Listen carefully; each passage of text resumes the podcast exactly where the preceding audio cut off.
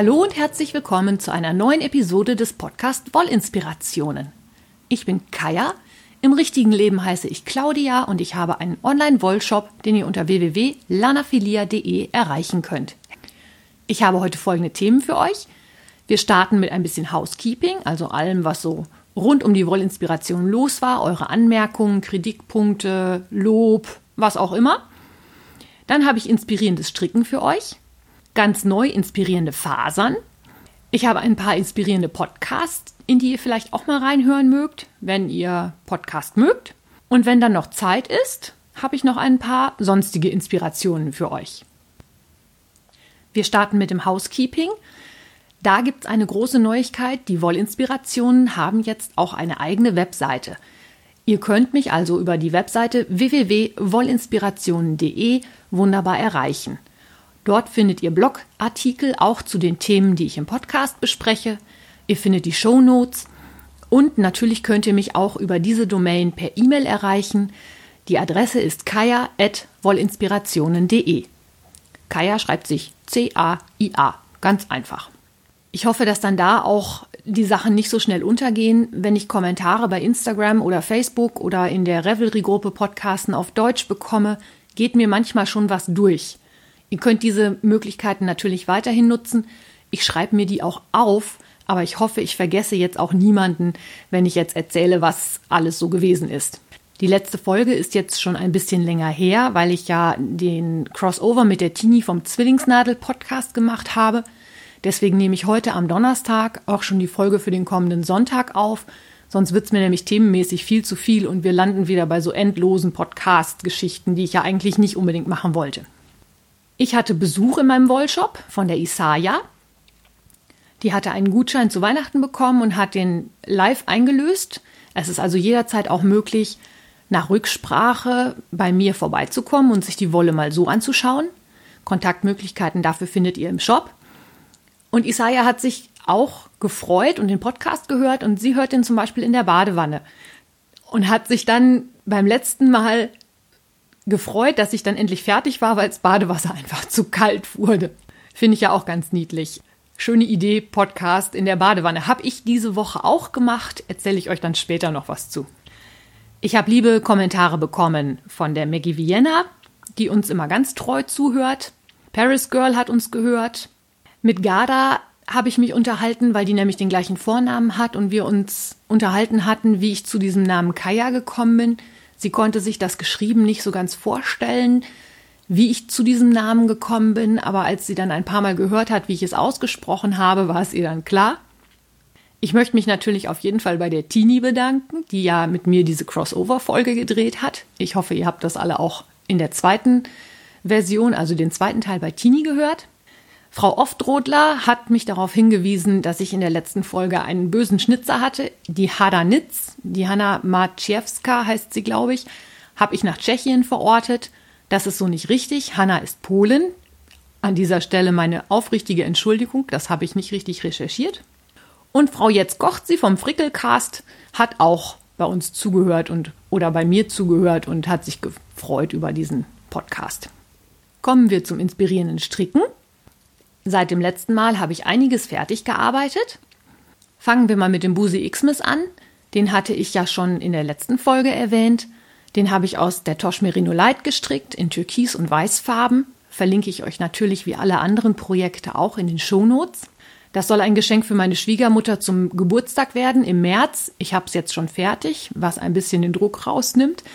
Das ist ein ganz tolles Dreieckstuch aus drei verschiedenen Farben. Ich habe mir einen Naturton und zwei Türkistöne ausgesucht, wobei der dunklere Türkiston sogar einen Anteil an Glitzer hat. Das ist ja bei Madeline Tosh jetzt neu im Programm.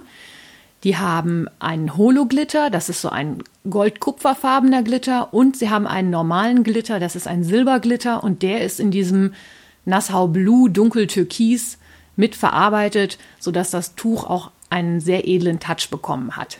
Leider hat das beim Stricken allerdings schon die Hände abgefärbt, zumindest das Nassau Blue. Da war wohl noch ein ziemlicher Farbüberschuss drin. Und nachdem ich mit dem Tuch fertig war, habe ich es dann mal ganz vorsichtig gebadet und habe geschaut, was damit so passiert. Mit kaltem Wasser hat sich gar nichts getan. Da das aber die Finger verfärbt hat, war ich mir sicher, dass da wirklich zu viel Farbpigmente drin waren. Und ich habe das Tuch dann wirklich nochmal mit richtig, richtig heißem Wasser aus dem Wasserkocher und Essig eingeweicht. Und da wurde mir das Wasser auch richtig türkisfarben. Ich hoffe, dass jetzt das Ausbluten weg ist. Muss man mal abwarten. Ich habe halt ein bisschen Angst gehabt, dass das dunkle Türkis mir das hell naturfarbene verfärbt und dass das Tuch nachher eher wie Farbmatsche aussieht und man nicht mehr unterscheiden kann, welche Farbe welche ist. Das ist jedoch nicht der Fall. Das Tuch ist wunderschön geworden. Könnt ihr euch ja dann mal bei Revelry anschauen. Dann habe ich meinen Siren-Sweater ge geribbelt. Da hatte ich ja schon von erzählt, das ist ein Rundpassen-Pullover, der mit einem Farbverlaufsgarn von den Freya Fibers gestrickt ist, bei dem ich oben an der Rundpasse einfach viel zu viel Spannung auf dem Garn hatte. Das heißt, das Muster hat sich sehr zusammengezogen und oben am Hals Falten geworfen. Und zwar so viel Falten geworfen, dass ich das auch durch Waschen und Spannen nicht wegbekommen habe. Also habe ich letzte Woche in den sauren Apfel gebissen und dieses Projekt geribbelt. Die Wolle gewickelt, gewaschen. Jetzt überlege ich, ob ich das nochmal neu starte und wenn ja, wann. Dann war ich auf dem Stricktreffen in Dülmen da Stricktreffen immer sehr mit Quasseln und Erzählen und guck mal hier und mach mal da verbunden waren, brauchte ich dafür ein relativ einfaches Projekt und habe mich entschieden, an meinem Iridium-Sweater die Ärmel weiter zu stricken, beziehungsweise den ersten Ärmel zu stricken. Der ist jetzt auch schon fast fertig.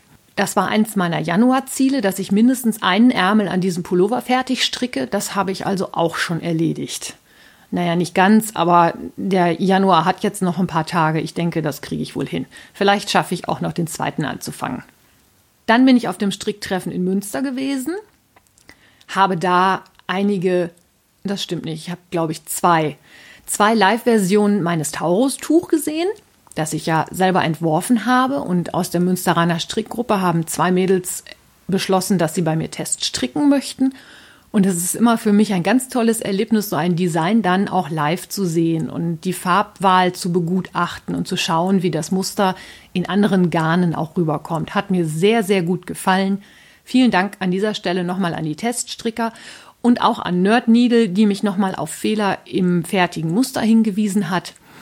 Das habe ich korrigiert und die richtige Version ist jetzt auch online, könnt ihr dann über Revelry erwerben, wenn ihr mögt. Auch auf dem Stricktreffen in Münster hat die Mais hier ein Projekt gehabt, was mich sehr interessiert hat. Und zwar hat sie den Nightshift gestrickt. Nightshift ist ein ganz großes Tuch von der Andrea Movri, von der ich ja auch schon andere Projekte gestrickt habe. Und sie hatte das in einem handgesponnenen Garn gearbeitet. Sehr schön mit einem melierten Garn, zweifach verzwirnt, verschiedene Farben, passte ganz toll zueinander. Und ich habe mit diesem Tuch ja auch schon länger geliebäugelt. Es gefällt mir einfach unheimlich gut.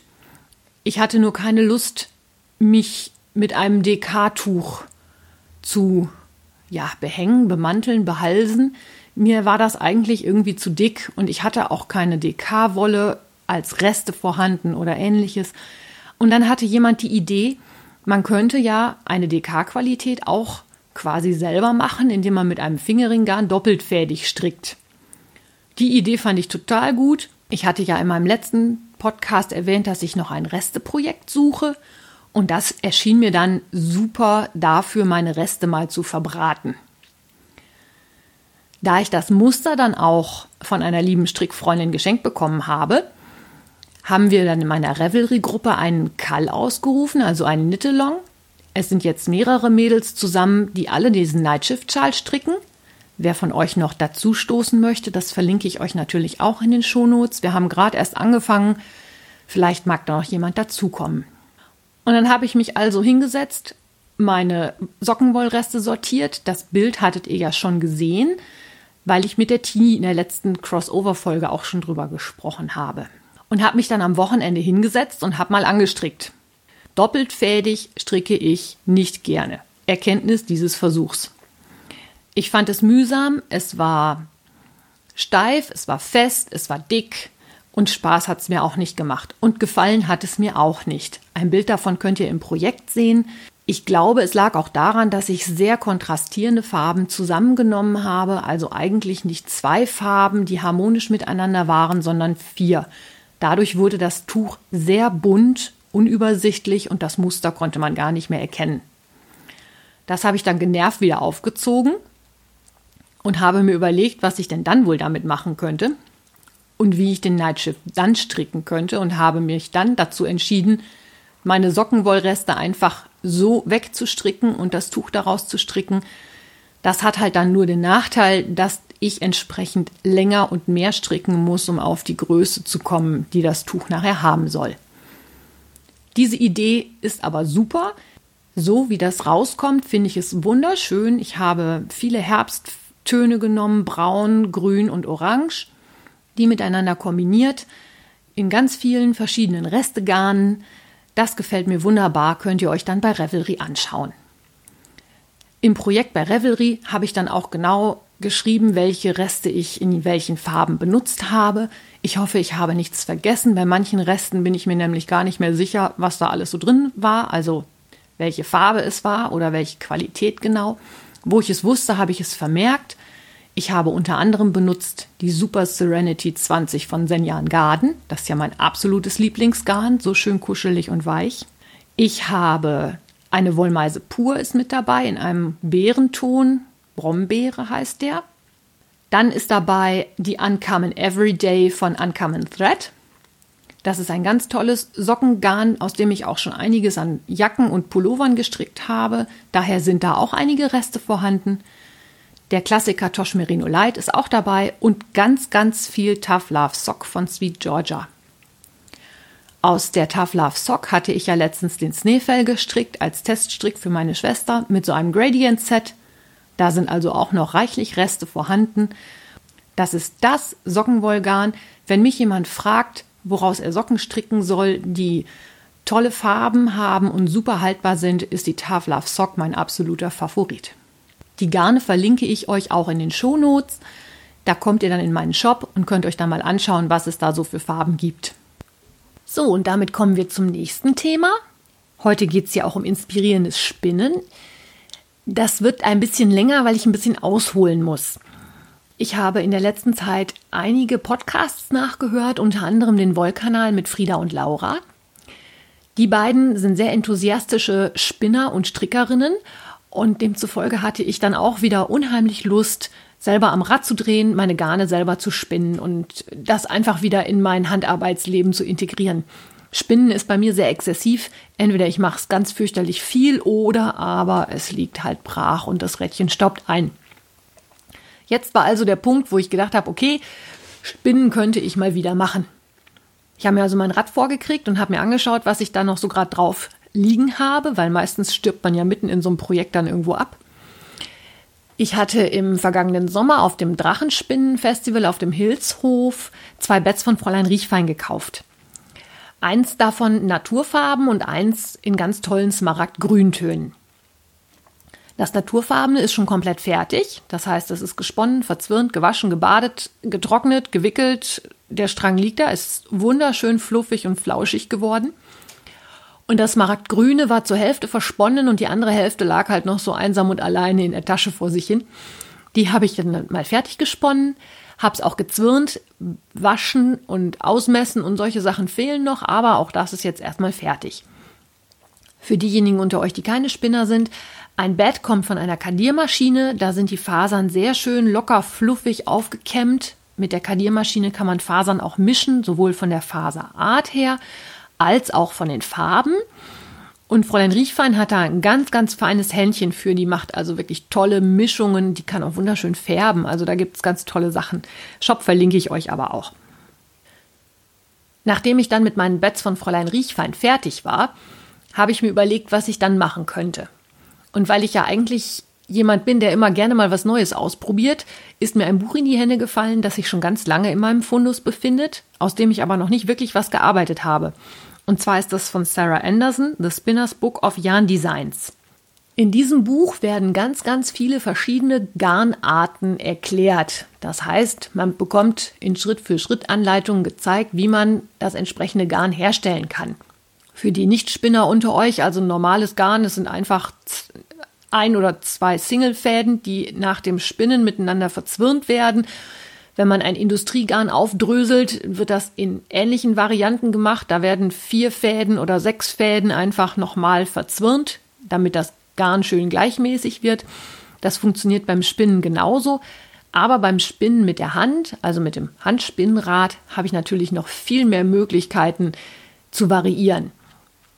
Ich kann variieren, indem ich andere Zwirnfäden nehme. Ich kann variieren, indem ich anderen Drall draufgebe, indem ich mal vor und mal zurück, dass ich das eine ums andere wickeln lasse oder wie auch immer. All diese Sachen werden in diesem Buch erklärt. Und ich habe mir dann überlegt, man könnte da ja so ein Projekt für das Jahr 2019 ausmachen. Vielleicht dauert es auch länger als 2019. Das kommt ein bisschen drauf an, wie viel Spaß, Lust und Spinnenthusiasmus ich dann mal wieder aufbringe. Jedenfalls habe ich mir die Jarn-Universität überlegt oder Jarn-Uni.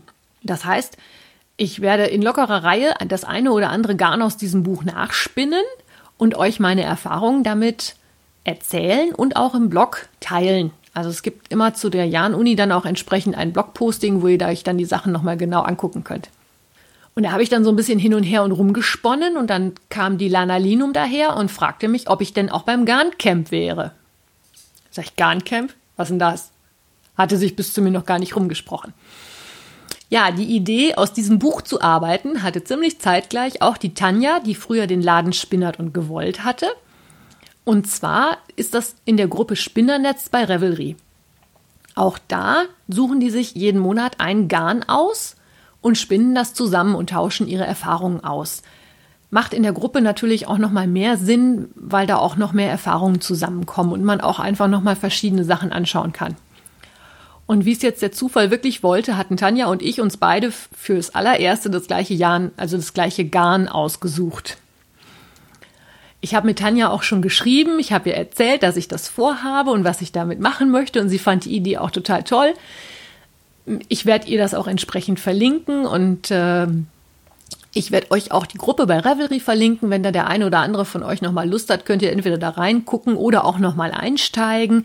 Wenn ich das bei der Gruppe richtig verstanden habe, wird es jeden Monat ein neues Garn geben. Ich muss mal schauen, wenn ich gerade Lust habe, mache ich noch mal ein Garn oder wenn ich mal Content brauche, mache ich noch mal ein Garn und wenn nicht, dann halt nicht. Das halte ich so ein bisschen nach Lust und Laune. So, also, The Spinners Book of Yarn Designs. Das Garn, was ich mir ausgesucht habe, ist das Horsa-Garn. Horsa ist das englische Wort für Tau oder Kabel kann man auch sagen, aber jedenfalls Tau. Das beschreibt das fertige Garn in meinen Augen sehr gut. Das ist ein Vierfachgarn, also aus vier einzelnen Fäden gesponnen. Und es hat nachher schon so den Eindruck, wirklich, wenn, wenn man am Hafen so irgendwo so ein dickes Tau liegen sieht, dann sieht das schon so ähnlich aus wie dieses Horsa-Garn. Es ist ein bisschen elastisch. Ich finde jetzt nicht so elastisch wie anfangs versprochen. Und das ist ein ganz spannendes Garn, das man nämlich wie folgt spinnen muss. Für ein Horsagarn brauche ich vier Singlefäden, das hatte ich ja schon erwähnt. Diese vier Singlefäden werden alle in die gleiche Spinnrichtung gesponnen. Man kann am Spinnrad ja im und gegen den Uhrzeigersinn spinnen. Je nachdem, was dann für ein Garn entsteht, sprechen wir Spinner von einem Z oder einem S-Garn. Ich persönlich spinne meine Singles, wenn nicht irgendwie anders angegeben, immer rechtsrum an meinem Rad. Ich habe dann jetzt mal nachgeguckt und im Zuge des Podcasts recherchiert. Das ist bei mir ein Z-Garn. Ich weiß nicht, ob sich das je nach Spinnrad unterscheiden kann, aber ich glaube, bei einer Spindel ist es auf jeden Fall logisch. Je nachdem, ob ich die Spindel im oder gegen den Uhrzeigersinn drehe, verdrehe ich die Fasern in die eine oder die andere Richtung. Ich habe also vier Singles in Z gesponnen. Der übliche Vorgang beim Spinnen ist jetzt also der, man geht dann hin und nimmt die Singles und verzwirnt sie in die Gegenrichtung, um nämlich den Spinndrall, den man draufgegeben hat, durch den Zwirndrall wieder auszugleichen und nachher ein ganz gleichmäßiges, feines Garn zu bekommen, das sich nicht in irgendeine Richtung verzieht. Das ist nämlich der Trick daran. Wenn das Garn nicht ausgeglichen ist, habe ich nachher ein Strickstück, das krumm und schief ist und quasi in eine Richtung wächst und damit ganz schief ist und damit natürlich nicht so sonderlich gut geeignet ist, um ordentliche Strickstücke zu stricken. Also, üblicherweise Singles in Z, Zwirnen in S. Nicht so beim Horsagarn. Beim Horsagarn nehme ich von meinen vier Singlefäden, die ich Z gesponnen habe, wieder zwei her und verzwirne die beiden nochmal in Z-Richtung. Das heißt, ich gebe einen wahnsinnigen Überdrall auf diesen Zwirn, der auch zur Folge hat, dass dieses Garn ziemlich widerspenstig ist. Das macht ziemliche Krumpel und Kräusel und wenn das nicht auf der Spule ist, hast du schneller Wollkotze, als du bis drei gezählt hast.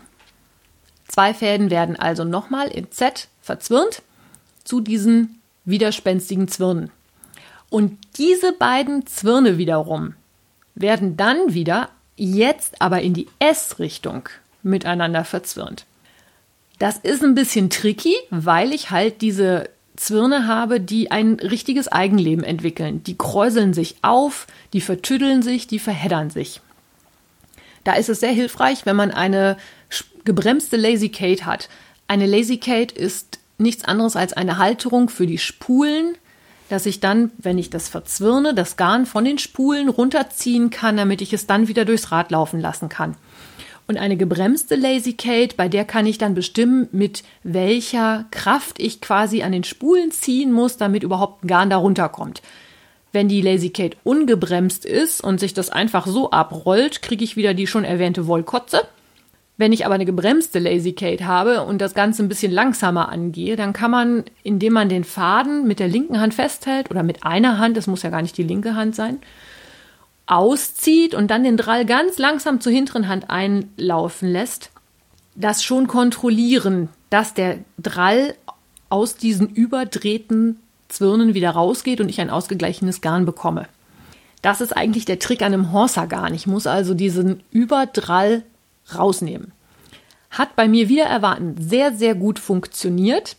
Bilder dazu könnt ihr im Blog betrachten. Und das Garn ist meiner Meinung nach sehr schön geworden. Es ist nicht so drahtig, wie ich befürchtet habe. Oft ist es ja so, wenn man sehr viel Drall auf die Fasern drauf gibt, dass das Garn sehr hart wird, weil einfach durch diesen hohen Drall wenig Luft in dem Garn drin ist. Nach dem Waschen und Trocknen fand ich das Garn sogar ganz angenehm zu tragen und ich habe auch im Blog ein Bild von der Strickprobe gemacht. Ist vom Maschenbild und von der Textur her sehr, sehr schön. Da es aber ein Vierfachgarn ist, ist es sehr dick geworden. Also wir reden hier jetzt von 8 WPIs. Das ist eine, ja, eine gute DK-Stärke, würde ich sagen, wenn nicht sogar noch mehr. Habe ich jetzt die Nadel, hab, da habe ich jetzt die Maschenprobe tatsächlich mit 5 mm Nadeln gestrickt. Das ist für mich schon relativ viel, obwohl ich ja eigentlich eher der Feststricker bin. Und trotz allem hat mir das Gestrick sehr gut gefallen und es fällt auch sehr schön. Also es ist äh, durchaus eine Bereicherung meines Spinnrepertoires, dass ich jetzt weiß, wie sich ein Horsagarn spinnen lässt. Ich kann mir das auch zum Beispiel sehr gut für Socken vorstellen. Durch den hohen Zwirn kann ich mir vorstellen, dass das auch ein haltbares Garn gibt. Es ist jetzt nicht unbedingt so was ganz Weiches, es ist aber auch jetzt nicht das allerrobusteste Garn geworden. Mir gefällt das wirklich sehr gut. Als letztes möchte ich nochmal auf die Farbvarianten innerhalb dieser, dieses Spinnexperiments eingehen. Ich habe ja gesagt, wir brauchen vier Singlegarne. Für mein erstes Garn habe ich dafür alles die gleiche Farbe benutzt. Bei dem zweiten und dritten Versuch habe ich mit den Farben ein bisschen gespielt. Ich habe mir einen Merino-Kammzug in Blau-Grün dazu geholt. Das erste war ja so ein Seide, Merino, ein bisschen Nylon wahrscheinlich, Mischung in so einem Gelb-Orange-Ton. Ich glaube, verspinnen würde ich das für irgendein Projekt jetzt nicht mehr, aber zum Demonstrieren finde ich es halt ganz gut, weil man die Farben prima erkennen kann. Und dann habe ich mit den Farben ein bisschen rumgespielt. Bei einem Faden oder einem Garn habe ich die beiden ersten Singles, die ich miteinander verzwirnt habe, von der gleichen Farbe genommen. Also ich hatte einen Zwirn in blau-grün und einen in gelb und habe das dann miteinander zu einem Horsagarn verarbeitet. Und bei der zweiten Variante habe ich jeweils einen blauen und einen gelben Single genommen, die miteinander verzwirnt und die auch mit einem blauen und gelben Zwirn wieder verzwirnt. Das Ergebnis hat mich sehr überrascht. Ich finde beides interessant. Das, bei dem ich die Zwirne erst einfarbig genommen habe und dann im zweiten und letzten Schritt gemischt habe, gefällt mir persönlich etwas besser. Das ist nicht so unruhig wirkt irgendwie ausgeglichener. Das andere wirkt viel bunter. Kann aber natürlich auch daran liegen, dass der Kontrast zwischen Gelb und Blau-Grün nun sehr groß ist. Ich kann mir vorstellen, wenn man Farben nimmt, die näher beieinander liegen, dass das Ergebnis auch da dann harmonischer wird. Diesen ganzen Prozess des Spinnens eines Horsorgans habe ich euch auch im Blog, in einem Blogartikel beschrieben. Das könnt ihr dann in den Shownotes finden, dann könnt ihr das nochmal nachschauen. Vielleicht versteht man es dann auch besser, wenn man das ein oder andere Bild vor Augen hat. Ich hoffe, ihr konntet trotzdem was mitnehmen und habt genauso Spaß an dieser Yarn-Uni, wie ich es habe. Das ist nämlich wirklich mal ein bisschen aus der eigenen Komfortzone raus, nicht immer zwei Fäden in die eine Richtung, dann verzwirnen in die andere, Garn fertig und Ende ist, sondern mal wirklich ausprobieren, was kann mein Spinnrad, was kann ich am Spinnrad und ich bin ganz, ganz gespannt auf diese Reise. Ich halte euch da auf dem Laufenden. Ich habe auch ein paar Inspirationsviren im Bereich der Podcasts zu verteilen. Wie ich vorhin schon erzählt habe, habe ich einige Podcasts nachgehört. Mir persönlich macht das Podcasten unheimlich viel Spaß und inzwischen merke ich, dass mir auch das Zuhören unheimlich Spaß macht. Und ich finde, da kann man ruhig mal über den Tellerrand schauen und mal gucken, was machen denn sonst noch hier so die handarbeitenden Menschen für Podcasts.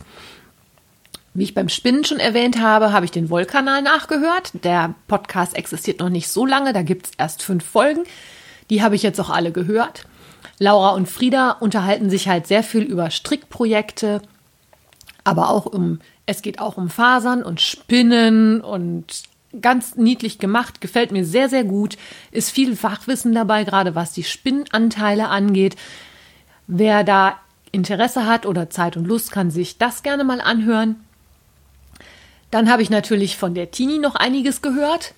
Mit der Tini habe ich ja letztens eine Crossover-Folge gedreht. Die könnt ihr ja dann in den Episoden nochmal nachlesen oder nachhören. Tini hat noch ein paar andere Themen mit im Repertoire. Bei Tini wird auch genäht. Bei Tini gibt es auch das Thema Kinder. Tini hat Zwillinge, deswegen heißt es auch Zwillingsnadel-Podcast. Wobei ich ja jetzt mal ganz dezent gestehen muss, dass ich erst bei der Recherche dafür gehört habe, dass es wirklich sowas wie Zwillingsnadeln gibt.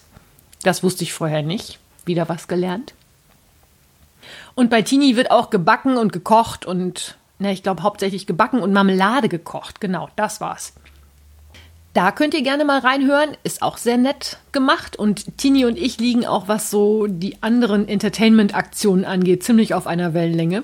Also die Dresden Files zum Beispiel, wir kommen bei ihr wohl öfter vor, die finde ich auch ganz grandios. Und dann habe ich angefangen, den Frickelcast nachzuhören oder anzuhören. Den Frickelcast, das ist wohl der bekannteste deutsche Handarbeitspodcast, den machen Jane und Steffi. Da geht es auch um Stricken, da geht es aber auch um Nähen, da geht es um Garne, um andere Sachen, da werden Bücher rezensiert. Es ist ein wirklich großer Podcast, der auch mit wirklich langen Folgen daherkommt. Da geht's, da geht so eine Folge auch schon mal zwei Stunden lang. Aber das kann man sich sehr schön anhören. Man fühlt sich nach den zwei Stunden definitiv gut unterhalten. Da gibt es schon ein paar Folgen mehr. Hm, ich habe jetzt im Herbst angefangen, einfach nachzuhören. Ich bin jetzt irgendwo im Oktober, glaube ich, und dann gucke ich mal, ob ich das irgendwann schaffe, dass ich mal so an die aktuellen Folgen aufschließe. Dann habe ich vielleicht noch einen Buchtipp für euch. Also ein inspirierendes Buch. Ich lese zurzeit von Anthony Ryan Das Erwachen des Feuers. Das ist der erste Teil einer Trilogie. Ist erschienen im Klettkotter Verlag. Ist ein wunderschönes Buch, 750 Seitenwälzer, so wie ich Fantasy eigentlich mag. Also schön breit angelegt, eine tolle Welt, die für mich so ein bisschen an den Anfang des 20. Jahrhunderts erinnert. Es spielen Schaufelraddampfer eine große Rolle. Und es geht letzten Endes darum, dass in dieser Welt Drachen existieren, die verschiedene Farben haben und damit auch verschiedene Eigenschaften. Es gibt rote, blaue, grüne und schwarze Drachen. Und in diesem Buch geht es jetzt darum, dass ein weißer Drache angeblich gefunden worden sein soll. Und es geht jetzt um die Suche nach diesem weißen Drachen. Gefällt mir unheimlich gut. Einziger Kritikpunkt bisher, der geht aber an den Verlag. Ein 750 Seiten Hardcover, für das ich 25 Euro auf den Tisch gelegt habe, finde ich, hat ein Lesebändchen verdient.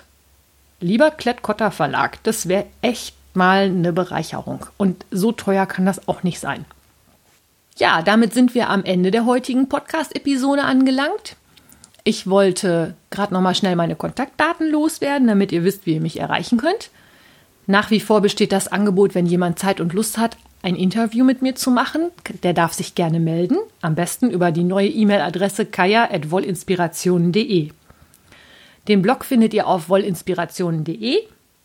Ihr findet mich aber auch unter Instagram und auch bei Facebook unter Wollinspirationen. Genauso wie in der Podcasten auf Deutsch Gruppe bei Revelry.